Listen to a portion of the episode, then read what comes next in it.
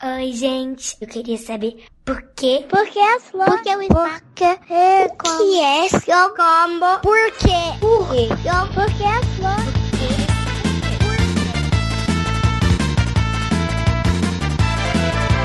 Bem-vindos a mais um episódio do Psy Kids! Sai, kids, porque sim não é a resposta.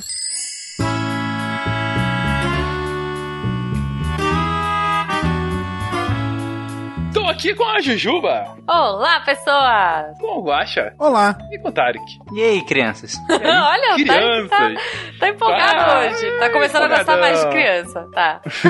Ou nunca.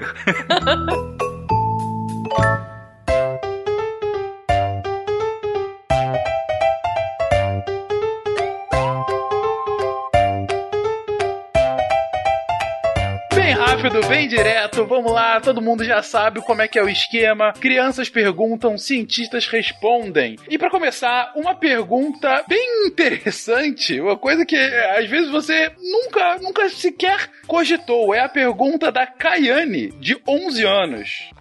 Oi, eu sou a Viviane e vou fazer a pergunta da Caiane.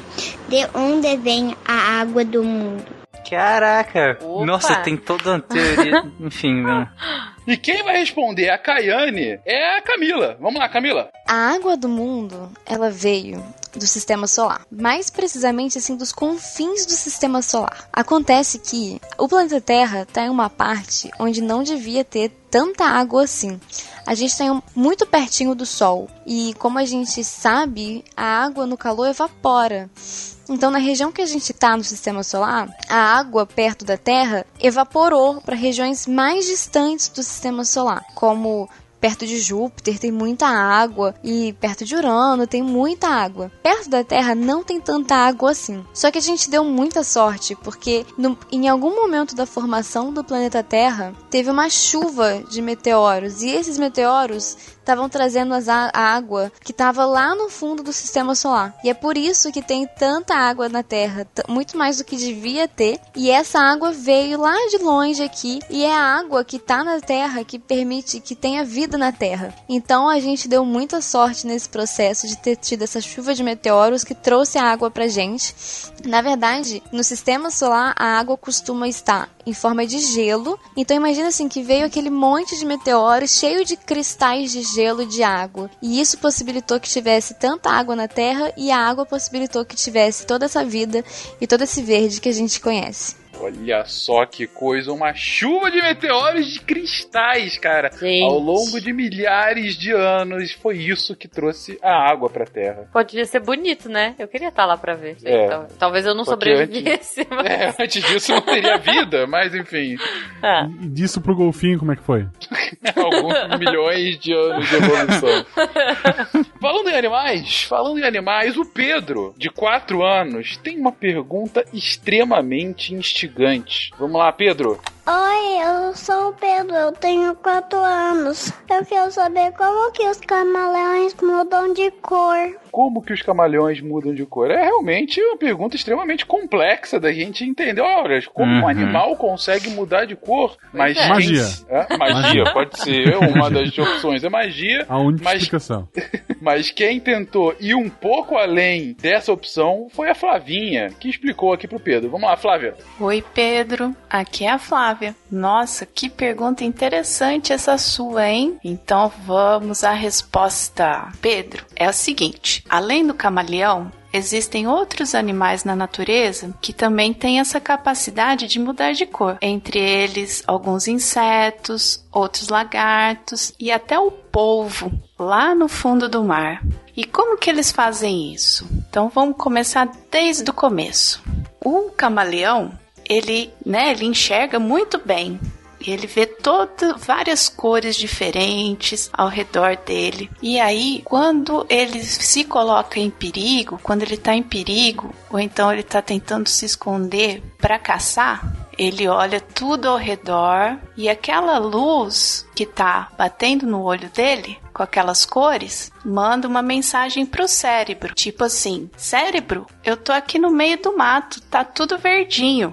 Como é que eu faço para me camuflar?" Aí o cérebro vai lá e manda mensagem pra pele do camaleão. Fala: "Pele do camaleão, você fica verde agora porque ele tá escondido no meio do mato". E aí essa pele do camaleão tem células que são as os pedacinhos bem pequenininhos que é formado o nosso corpo, o corpo do camaleão, o corpo das plantas, de todos os seres vivos. Essas células do camaleão, elas têm uma tinta dentro, várias tintas. Essa célula chama cromatóforo.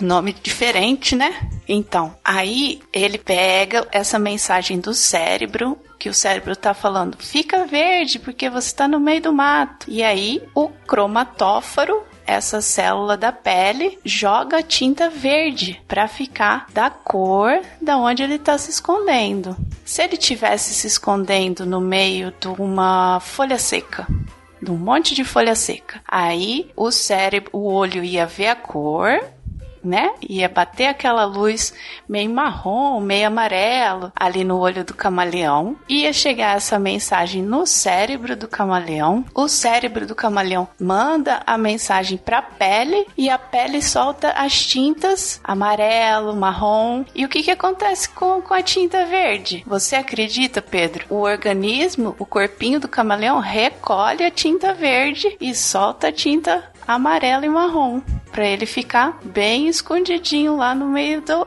das folhas secas. Bem interessante, né? Eu espero que você tenha entendido, porque essa sua pergunta não é simples e que você continue perguntando sempre, sempre. Manda mais pergunta, Pedro. Um beijão bem grande. Excelente. Muito é bom, bom. lembrar também as crianças e alguns adultos que o camaleão que a Flávia tá falando é o da natureza e não do desenho animado. Ele copia um padrão de cores. Se você deixar um camaleão em cima da Mona Lisa, ele não vira a Mona Lisa.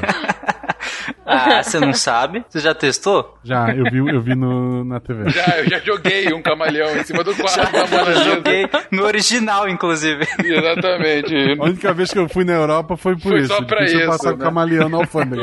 Olha, eu vou dizer que tem alguns seres humanos que também fazem isso. Tipo, eu, se eu vou pro sol, eu fico vermelha. Não é qualquer cor, né? Mas. ok. A meta é levar a Juba pra Europa pra ver se ela vira a Mona Lisa. Sabe, tem alguns tipos de polvo e, e outros animais, até como a Flávia falou, que conseguem justamente formar esse padrão bonitinho de cores, assim. Então, mesmo no, numa figura como o Guaxa brincou de uma Mona Lisa, que teriam cores diferentes e formatos, ele até conseguiria fazer mais ou menos ali. Ia ficar igual aquela que, que aquela restauração que tentaram fazer do. eu- qual que é o nome daquele quadro? Sim. Que ficou uma restauração bem bizarra. Então, Ah, sei. aquele estilo. Ô, dó. Eu não lembro o nome que a senhorinha Eu não restaurou, lembro né? mais o nome. É, exatamente. Foi a restauração do- de uma figura do Cristo, não é? Uma... Eu acho que Isso. sim. aham. É, sim, ficou bem bizarro, bem bizarro. Mas o Tarek comentou agora, e antes a própria Flavinha tinha falado, do polvo. Mas, gente, polvo se escreve com L ou com U? Com L, assim? poxa vida. Como Com assim? L, né? Mas tem som de U, não tem? Tem. tem Sim. som de U, O é. Miguel, de 6 anos, pergunta justamente isso. Mas o Miguel é com L ou com U? Oi, eu sou o Miguel. Eu tenho 5 anos. A minha pergunta é: por que as... tem umas letrinhas que tem saltio e qual o L que tem saltio? Beijo, tchau. Olha Ah, só, ele o mandou Miguel, até beijinho, que gente. mandou beijinho pra gente. Obrigado, Miguel. Pra começar, Miguel é o filho do nosso querido Felipe Queiroz. Sim. Uhum. E mandou essa mensagem e pergunta por que tem algumas letrinhas que tem o som de outra, como o L, que tem às vezes o som de U, como em polvo e como em Miguel mesmo. Sim. Que criança legal, né? Ele deve ter repetido o nome dele e pensado, mas pera, meu nome tem L, mas tem som de U. Exatamente, né? Que Cara, não é? criança, né? Na idade dele, eu comia massinha de modelar. Miguel, não como Né? assim de modelar. Não come, Mas criança. ouça aqui a resposta da nossa querida Debbie. Oi, Miguel! Ai, que pergunta mais maravilhosa! Eu tô aqui imaginando que você tá aprendendo a escrever. E vou te dizer como é difícil aprender a escrever, né não? Depois que a gente cresce, as palavras escritas elas ficam tão normais na nossa vida que a gente esquece o quanto que foi difícil identificar um desenho específico para um som específico. Porque as letras na verdade são só isso, né? Um desenho que alguém escolheu em algum momento para poder escrever um som que a gente só ouve. Só isso já é bem maluco. Felizmente pra gente, aqui do Brasil, boa parte do mundo escolheu usar os mesmos símbolos, que é o alfabeto que você tá aprendendo na escola. Mas depois pede pros seus pais te mostrarem que tem uma outra galera que escolheu desenhar os sons de forma bem diferente. É muito legal. Pede para eles colocarem no Google Tradutor e verem os desenhos que os japoneses usam, os chineses, os árabes, os indianos. Tem umas línguas que são uma obra de arte a forma como eles desenham. É muito lindo. Mas uma pessoa pergunta: por que, que alguns sons são iguais, mas a gente escreve diferente? Para isso, eu vou te contar uma história. Era uma vez, há muito tempo atrás, um monte de índio que vivia aqui no Brasil, falando a língua deles, da família deles, dos amigos deles. E aí, um dia chega um português que morava lá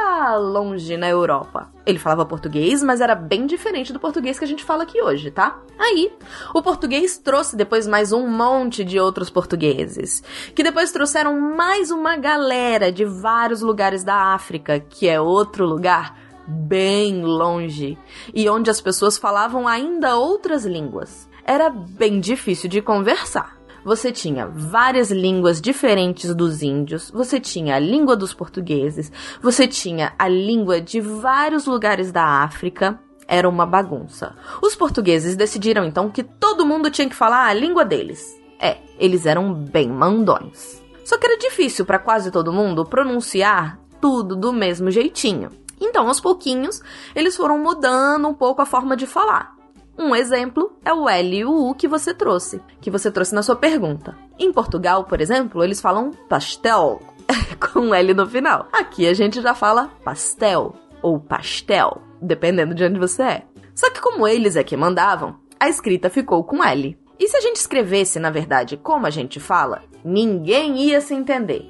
É por isso que a escrita traz um um certo freio para essas mudanças que a gente fica fazendo com a língua na hora que a gente fala. Mas olha só, Miguel, quando os portugueses resolveram criar a escrita deles, eles também tiveram um monte de mandões por lá que disseram para eles como que eles tinham que falar e a língua já tinha mudado também. Então essa é uma bagunça que é bem difícil chegar no começo dela. Mas eu imagino que você deve estar tá perguntando: "Mas Deb, como que eu vou saber então quando usar o U e quando usar o L?"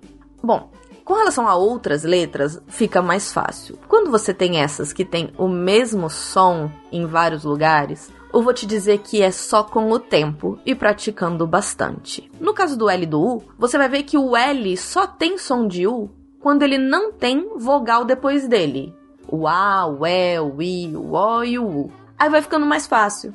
Infelizmente, não dá tempo de eu te falar de todas as situações, de todos os sons iguais. E a melhor dica que eu posso te dar é para ler bastante e praticar escrever bastante, porque assim essa coisa maluca de desenhar as palavras vai ficar mais automática para você, tá bom? Olha, eu amei a sua pergunta. Um beijo enorme no seu coração. Eu queria dizer ah. que o começo, quando a Deb diz e como é difícil aprender, me veio uma lágrima. e aí fica a dica: leia bastante. Leia. Eu acho que essa é a grande dica da Deb. Uhum. Miguel, todo mundo que tá ouvindo aqui, leia, leia, leia muito. Porque é só lendo muito que a gente consegue, consegue escrever ainda melhor. É, e lê o que tu gosta. Não, não, vai ler. Ah, eu tenho que ler Sim. Machado de Assis. Leia também Machado de Assis. Mas, sabe, se é quadrinho, se é livro de, de sei lá, de, de RPG. Harry Potter, né, Feiquinhas? Até Harry Potter é aceitável. Até Harry Potter. Comecem é, com Harry Potter.